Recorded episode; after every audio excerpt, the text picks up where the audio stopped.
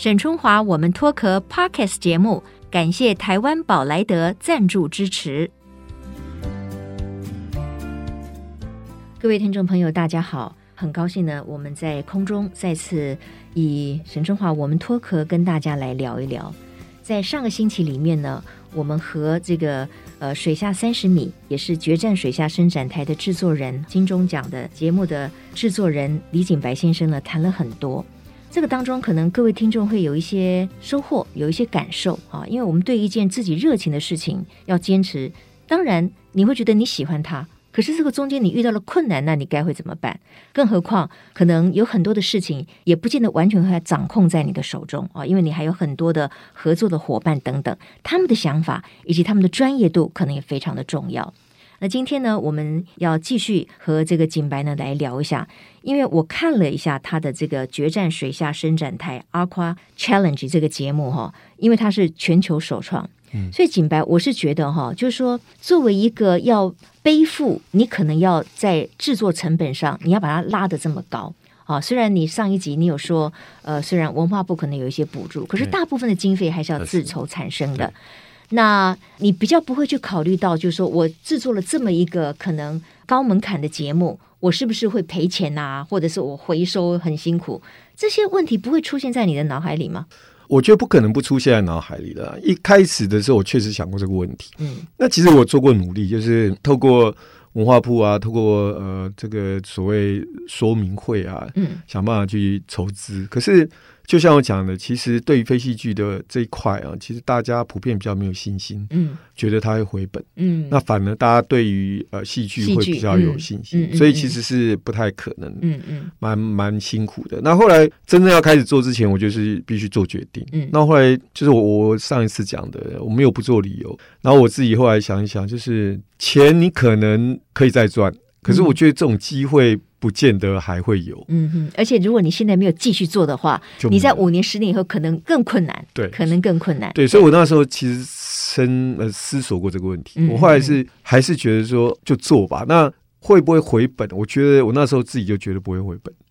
我那时候真的就觉得你，你现在当然应该是还没回本吧？对，现在现在还没有，离很远，离很远，离很远。但是我觉得我后来在看这个节目的时候，我是觉得他做一个开创。嗯嗯，我觉得那个对我来讲的价值、价值意义是非常高的。对，好，我觉得呢，呃，我们今天这一集的节目内容呢，我觉得我们就帮所有的听众朋友呢，透过这个李景白制作人哈，我们来上一课这个水下摄影或者是水底世界这一课，因为我就觉得说哈，这个什么水下三十米、水下两米、三米，对我来说是完全另一个世界。对于这个世界，有些人是会恐惧的，包括我，因为我们就不能够像我们在陆地上自由的呼吸嘛。所以，我我们来这个跟景白来聊一下，比如说像参加那个伸展台这个实境秀的这些 model 们，嗯、他们之前一定要曾经在水下做过摄影，这个是先决条件吗？对，我们要求，我们那时候在海选的时候就有几个条件，第一个，你必须要有证照，证照哦，这这什么证照呢？自由潜水的证照哦，它有分等级，那我们觉得。你至少要拿到第一级。第一级的定义是什么？就是你第一个，你具有自由潜水的所有的正确的知识跟资讯。嗯哼。比如说你在水面必须做水面的休息，再继续下一潜，然后你有受过所谓评量自己身体状况的啊，还有你该怎么对自己的自潜去处理。还有一些潜水的基本的，比如物理的一些知识。那有没有规定说，哎，你你在第一集里面，你至少下去，可能你要呃两分钟，还是怎么样？有这样时间限制吗？嗯，其实只要你有那一张证照，里面的条件都有。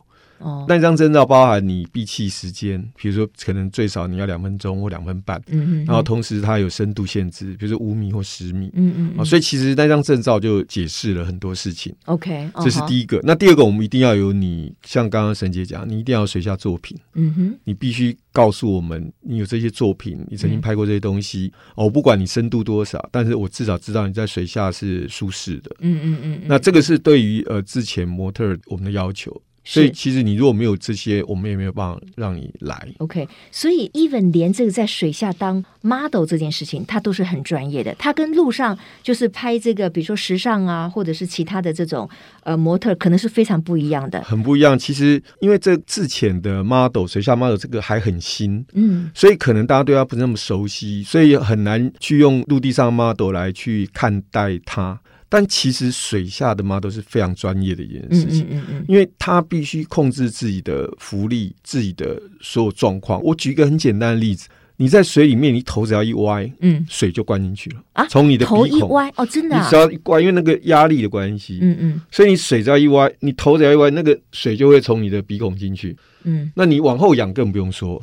那可是我在水里面，我可以确定我要我的头直直的，我的头就可以直直的吗？你可以直直，只要你的状态好。但是问题是，水下 model 在很多状态下都必须是呈现 upside down，嗯，你要让水进去的状态。哦哟！而且你必须要把你的面镜摘掉，我不要你戴着面镜。嗯，那你不戴面镜，我们知道水里面你的视力带只剩零点一，所有的环境你看不清楚。嗯，所以我们可以想象说，你在水里面你看不到东西，你只是模糊的一片。嗯，然后同时你要让水灌进你的脑门，从鼻子一路灌到你的额叶这边。哈，对，哎，我听起来是很危险呢。对，这个水灌进到什么额叶这边，这个还 OK 吗？人还是在一个完全健康，那是一个健康状状态，但是是一个痛苦的状态。哎呦，我现在想的还是淡水。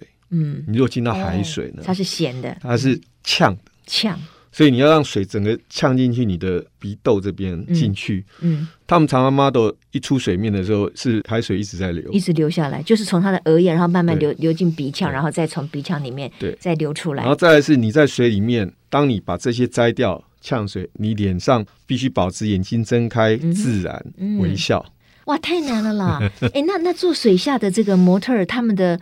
呃，我讲的俗气一点，他们的这个报酬比较丰厚吗？不然我觉得好难哦。我就说这是一个刚开始，所以其实为什么我们做这节目也另外一个？其实我常跟人说，台湾是个岛屿，嗯，这个海岛国家，我们其实应该对还有更多的熟悉，很熟悉的，对，哦，很多的实验的。啊，对，我们其实有很好条件做这件事。那这是一个刚开始的东西，嗯、所以水下 model 其实很很难。我刚刚讲的还只是他的表情，我还没有提到说他还必须有。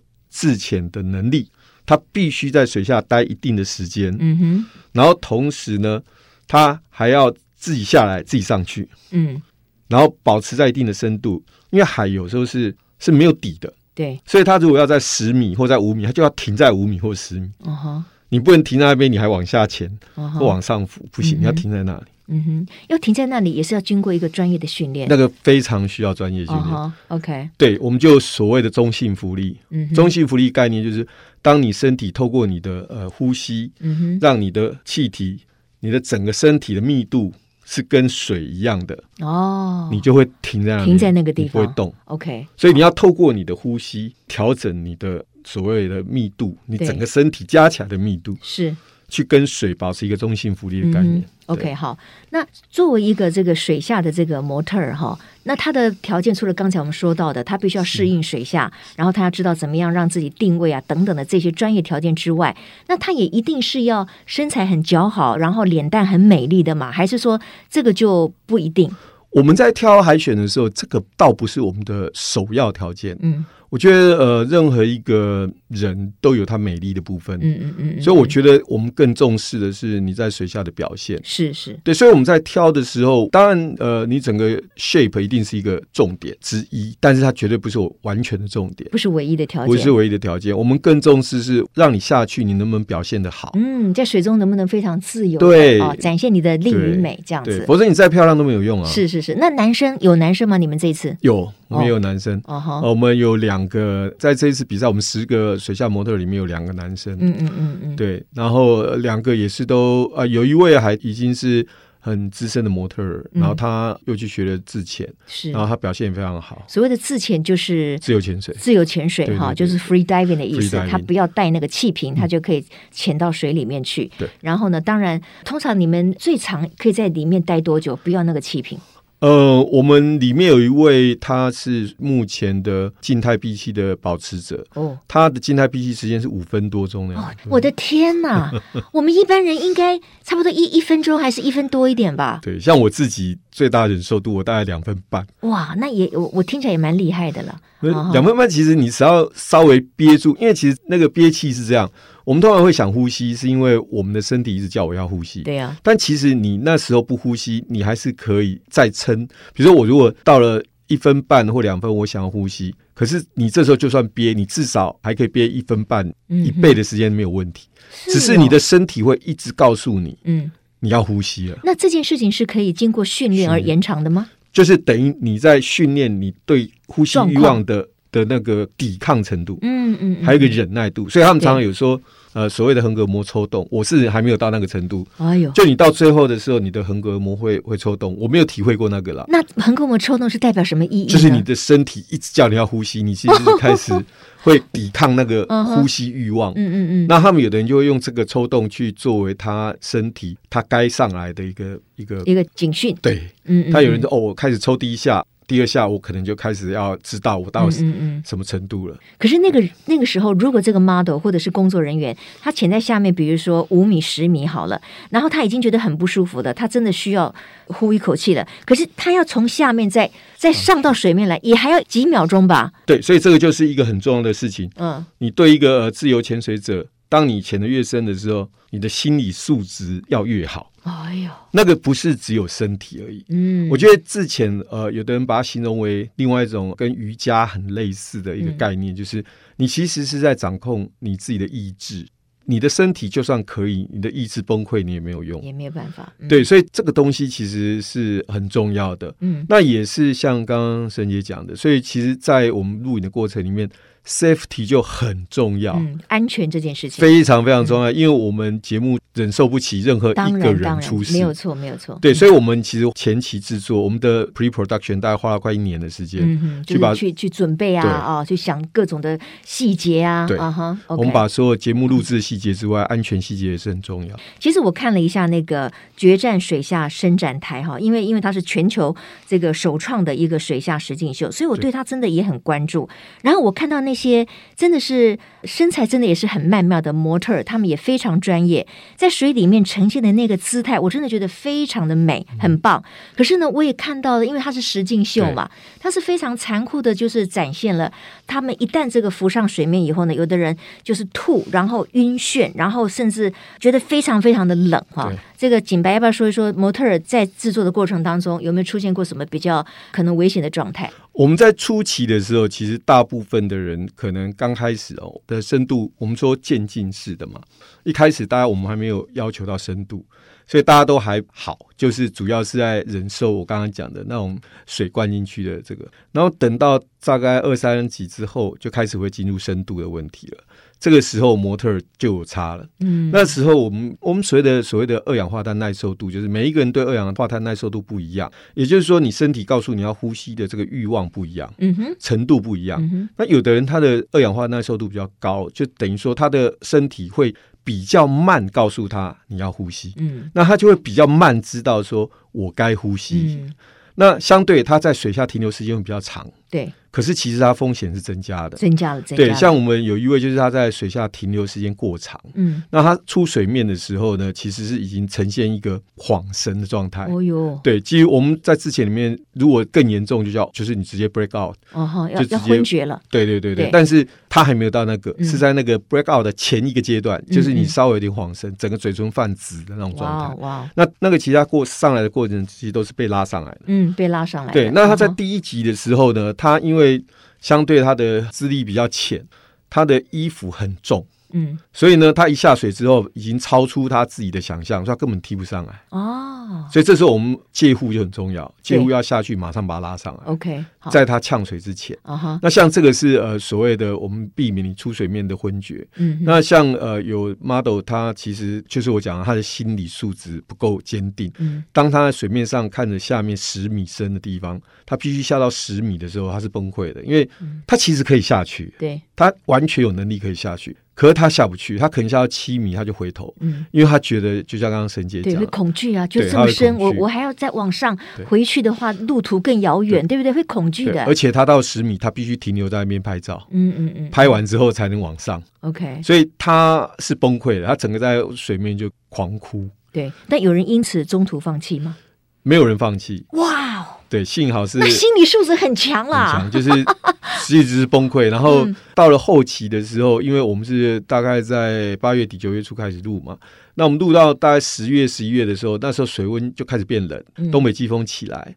所以就开始有刚刚沈姐讲的失温的问题，嗯嗯嗯，就是他们在水里面很冷，对，水里面的冷哦，其实不是像我们想象这样，就是我们可能在陆地上二十五度，我们觉得很舒适，对不对？嗯嗯，水下的二十五度很冷哦，因为水这个二十五度，你是三十七度的体温，对对，三十六、三十七度的水是很容易带走你体温的介质，嗯嗯嗯嗯，所以你在二十五度你是很冷，你会不断的。把你的体温散失在那个水里面，再加上他又不能穿防寒衣，嗯嗯嗯，所以他等于是穿着一般的衣服跳下去，所以那几乎是体温就不断流失。那有的人又特别怕冷。对对、啊，所以有那种在冷到水里面崩溃的。对对，有啊，我就看到，就是说有些模特儿，他们这个一旦回到船上的时候，哇，都一直喊着好冷好冷，他全身都一直发抖。那个真的很冷。我我觉得真的要付出很大的代价。可是你刚才又说没有一个人中途放弃啊，没有人放弃。哇，我觉得很了不起。平常讲这些这些 model 真的是很了不起哈。我觉得进到之前的世界，然后这些人都这么有经验，其实对他们来说，他们也不会轻言放弃，因为他们都已经能够忍受说你呃闭气下潜。嗯。到一定的深度再回来，嗯，这样的过程，嗯，那你都已经在挑战自己这样的过程，我觉得你要放弃应该不太容易。是。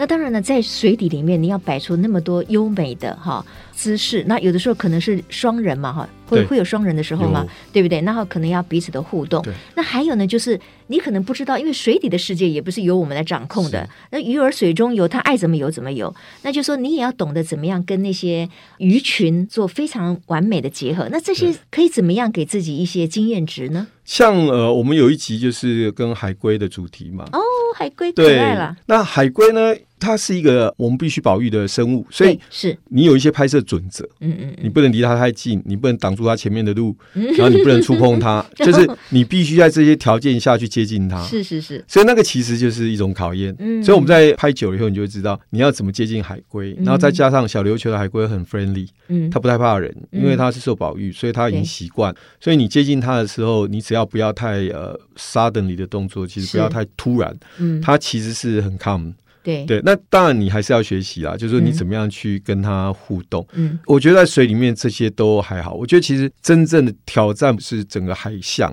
海象嗯，那个呃，像浪来的时候，像我们到后期东北季风起来的时候，那个浪真的很可怕。嗯哼，哎，海象这件事情没有办法透过事先的什么气象预报啊、什么风浪啊这些来做一个一个精准吗？我们可以预测，嗯，但是你遇到的时候，你要不要下？这个就是一个挑战了，嗯、就是比如说我们有一集是在要下最大深度，已经下到大概二十五米，等于我们用呃一层楼三公尺来算，你要下到八层楼以下，对，八层楼以下，对，你要从八层楼往下就对了。我觉得我光听我就已经站不住脚了。对，然后那一天又风浪特别大，嗯、我们那时候是要拍一艘沉船，那那个 model，其实我们其实没有要他拍那一艘沉船，他只是一个 option，然后他呢就是要拍那艘沉船，然后那一天浪非常大，嗯哼。那我们其实心里有想说，你会不会放弃？就他不放弃，不放弃，他不放弃就去了。去了以后，其实痛苦的是我们所有介护。哦，我们那个介护要非常小心。我们大概水面上就已经安排了大概四个到五个介护，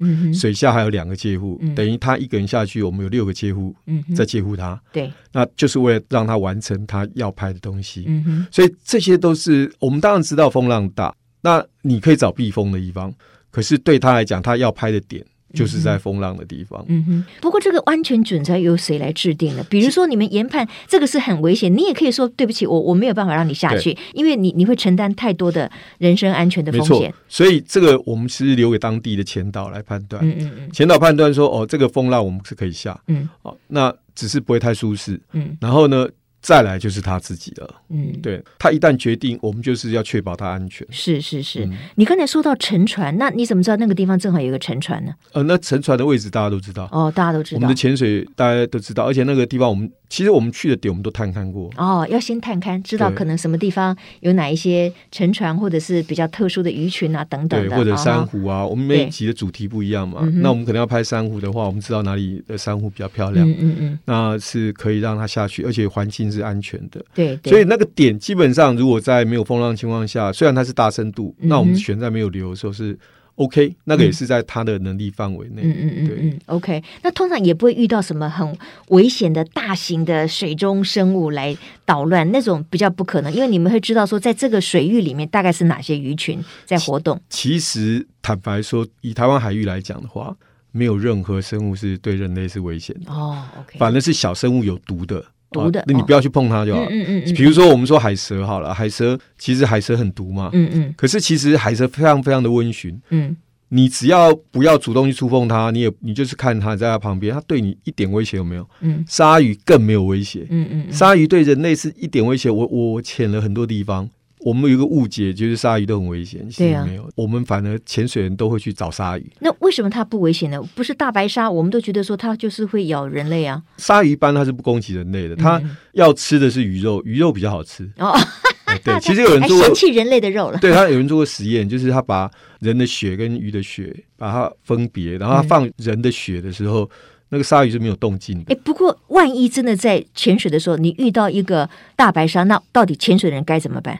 我们反而会跳海去看鲨鱼。比如说大白鲨来讲的话，我们通常在南非或那些地方是会在 cage 里面。嗯嗯嗯。那我们在海里面遇到过虎鲨，虎鲨也大概五米嘛。嗯。那我们就正对着它，你就停下，你面对它，它都不会怎么样吗？不会，不会攻击人类。不会，我们碰过太多鲨鱼。嗯嗯嗯，我们在水下碰过非常非常多的鲨鱼。其实鲨鱼是真的不会，不会怎么样。对，当然我不能够跟大家说百分之百的完全一点可能都不会。但是就我所知道的，鲨鱼攻击潜水员的几乎是趋近于零。嗯哼，那一般攻击都冲浪客嘛，嗯，再都是由下往上的时候，它看起来像海豹，嗯，因为你一颗板子上面两个手在那边划，所以大部分都是误击。对，所以你在水下真正潜水员遇到鲨鱼的这个攻击性其实不高。对，不过我听到现在哈，我真的觉得潜水，尤其是潜水的摄影，加上把它变成一个节目之后，嗯、这个每一个环节都是非常专业的。我们一般人当然绝对不能够贸然的去很冒冒失失的就去做，可能你自己从来没有做过的动作哈，这个是非常非常危险的，嗯、非常危险。那当然呢，我觉得水中的世界哈，我我们说它是一个可能的危险世界，可是它也是一个非常瑰丽的世界。对，就它里面有太多的。鱼群啦、生物啦等等哈，然后色彩非常的缤纷。对，所以这个景白要不要说说你个人作为这么多年的这个水下节目的这个制作人，还有你自己也是个摄影师啊，你你怎么样形容你在海底里面看到的世界？我觉得我我喜欢潜水，有另外一个想法，就是我觉得一个作为一个陆地上的人类，你可以同时行走在两个世界，是一件非常难能可贵的事情。嗯，那水下世界跟陆地是完全不一样。第一个是。我们在水下是靠呼吸去决定你的高度。嗯，我们在陆地，我用走到第几楼，第几楼。水下不是，你只要在中性浮力的时候，你深呼吸，你身体就开始往上飘。你吐气就往下降。嗯，换句话说，你可以让自己悬浮，中性浮力悬浮。嗯，所以你在悬崖的地方，我我很喜欢在那个悬崖的地方看不到底，然后一边是山壁。那我就悬浮在那边，就跟超人一样。嗯，对，那个那个完全就是靠你自己，你就是摆脱了地心引力，嗯嗯、完全是让你自己在掌控你的深度。嗯，我觉得第一个是你是自由的，然后第二个是水下的光线，嗯，透过水的介质非常的缤纷。它在水下洒下来，那个光非常的美，非常非常的美。像我在塞班那一个地方有个叫 Spotlight 的那个洞哦，你潜进去之后，它刚好，好像就是个 Spotlight。对，它它的上方那个洞的上方有个洞口，对，阳光刚好从那边直射下来，所以在整个黑暗里面就好像一盏 Spotlight 打下来。哇！然后那个光呢又跟着那个波浪在走，所以是在底下一直变换那个光束，太美了，想象都觉得非常美啊哈。然后水下的生物很美。呃，你看，像曼塔，就我们所谓鬼蝠鲼，它游动的时候，它是一个巨人，它在是是是。展翅大概五米以上，对。可是你觉得它就很温柔，像我印象很深刻，有一次我在马尔蒂夫碰到那个金沙，晚上的时候碰到金沙，金沙大概应该有大概有快十米到十一米，嗯，这么大只。然后我们那时候从船上打了一盏灯下来，嗯，它呢就在那个灯那边立起来，嗯，我在水下看它，就跟一个庞然大物的天使一样，嗯，哇，那个生物跟你之间的那个感受是很不一样。当你混在鱼群里面，鱼群把你包围住，然后你在里面，你就好像是它的一份子，对对。然后水下的颜色是比陆地上更大胆，所有珊瑚的颜色、软珊瑚的颜色，然后像那个呃一些生物的颜色，因为它有一些警戒色，所以它它的生物的用色比陆地上更大胆，嗯、所以它的样子很多。像那个皮卡丘，其实就是从呃我们所谓海蛞蝓延伸出来的，啊、是是是，所以它的颜色、形状，还有像幽灵海阔鱼，它。身上你看起来好像像一条一条网状的，嗯、我们都叫它幽灵一样，像骨头这样。嗯所以你在水下有各式各样的形状，然后各式各样的颜色。嗯，嗯所以呃，我觉得水下世界跟陆地完全是不同。对，这难怪哈，有很多的这个潜水员哈，他们会。沉迷于这个海底的世界，就是因为那个世界真的太美了。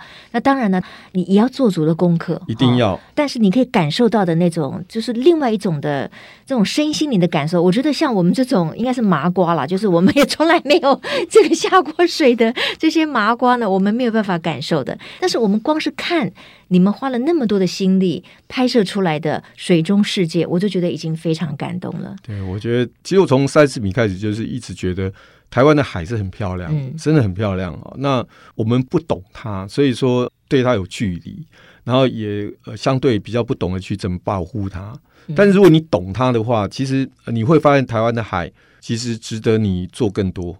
确实，因为我们说台湾是一个，其实我们是一个海岛国家啊、哦。我们最大的资源就是我们全部被这个美丽的海洋所包围。但是很可惜的呢，我们对于海洋的认识却是相对匮乏的。对啊、哦，那其实透过了像不管是水下的这些节目啦，或者是我们看到了更多美丽的海底生物啦。我想也就再再提醒我们，我们要更有环保的概念，知道怎么样去保护这片美丽的海洋，以及在这片海洋里面生存的这些万物。哈，这个是很重要的一个议题，非常重要。因为我们生活里面其实很多东西最后都回到海里，嗯嗯，所以大家可能不会发现到，比如说我们在海滩里面常常会看到的最多的其实是牙刷，嗯，还有打火机啊，真是糟糕！你看随手一扔就扔到这里面去了。所以我们其实，在海里面你会看到很多人类制造的垃圾，嗯嗯，那我。觉得这个其实蛮可惜的啦，嗯、就是我们有这么好的资源，嗯，其实应该更保育它。像鱼类的资源，其实台湾近海的鱼类也是非常的少。我有时候去潜水的时候，然后岸前出去，看到岸边哦一一排人在钓鱼，我很想叫他们回家，因为底下一条鱼都没有。嗯、真的、啊，我我我有时候在底下潜，然后看着上面整排的钓竿，我觉得你们在这边，嗯哼。一点意义都没有，因为、哦、因为你潜到下面去，你知道里下面一条鱼都没有，一条鱼都没有啊，哦、那何必呢？就是、嗯、这就是一个观念，就是我们应该知道我们要怎么保护这个。那你你如果知道的话，你就不会再小的鱼你都要把它带回家，嗯嗯嗯，你就会知道说我该怎么样跟海一起共存。是，对，我觉得这个都要我们。看过你才会真正的，嗯、因为山林其实很容易，你要接近它，你去就看到这山光秃秃的，你看就知道，嗯、你就有感觉。可海你看不到，你没有办法常常看到。嗯嗯嗯。所以我们其实做节目的时候，我们有另外一个也是希望把海洋呈现给像，比如沈姐可能有一些。障碍没有办法、欸，对对 恐惧。但是我真的觉得它非常美啊！哈，对，我们希望透过镜头让大家看到。对，当然，我我觉得，呃，如果是看这个节目的话，一定会有很多的喜欢的观众哈。有我们可能不见得可以自己都下去潜水，可是就是透过你们的努力，可以把海底的世界，还有我们应该怎么样去爱护这片美丽的海洋，把这样的镜头跟这样的议题啊带到我们每一个人的身边。所以，我觉得李景白先生做的事情是非常有意思的。只不过，当然还是。替你有点担心啊，因为我知道你为了做节目，好像还曾经负债几百万，还上千万的。有，就这个，其实回到一开始，呃，沈也讲说，所谓转换跑道，我也很希望告诉大家说，呃，转换跑道就是你要热情，对，但是转换跑道的热情，你不要以为你不会遇到困难，嗯，一定会有，一定，而且你心里要准备，嗯哼，呃，你必须要面对它，嗯哼，这就回来，我我再回回到刚刚讲说，对我可能为了他有一些。付出啊，那那我觉得其实也还好。我们我我觉得很多的钱其实你不就是用在你该用的地方？对对，该用的地方你喜欢的地方，对，该用的地方不一定是住豪宅或是买名车。嗯哼，嗯嗯，我觉得这个也是该用的地方。嗯嗯，你你可能会为了一台车去贷款。为了一栋豪宅去贷款，没错。那你为什么不能贷款去做一件你想做的事情？对对对，这这个这个想法跟这样的心态，我认为是很棒的。呃，我们这次呢，就是说非常高兴。跟李景白先生聊了这么多哈，然后我更开心的就是说，我们可以看到台湾还是有很多很专业的、很热情的人，不断的在开发我们传播或者是非戏剧性节目的一些可能性。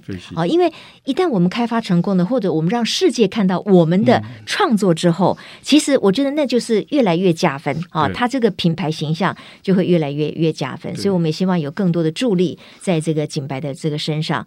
那你还会要继续做这个水底的世界吗？还是你？要换过来做路上的非戏剧节目了？呃，路上的非戏剧我们还是会做，嗯、像我们呃最近就在做另外一个也是实境概念的音乐节目。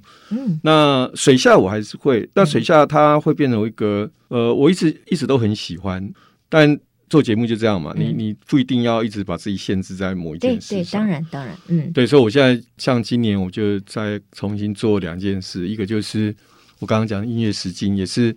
全球没有人做过的的一个概念哦，嗯、然后另外一个我想在水下延伸，就是拍一个水下版的《看见台湾》。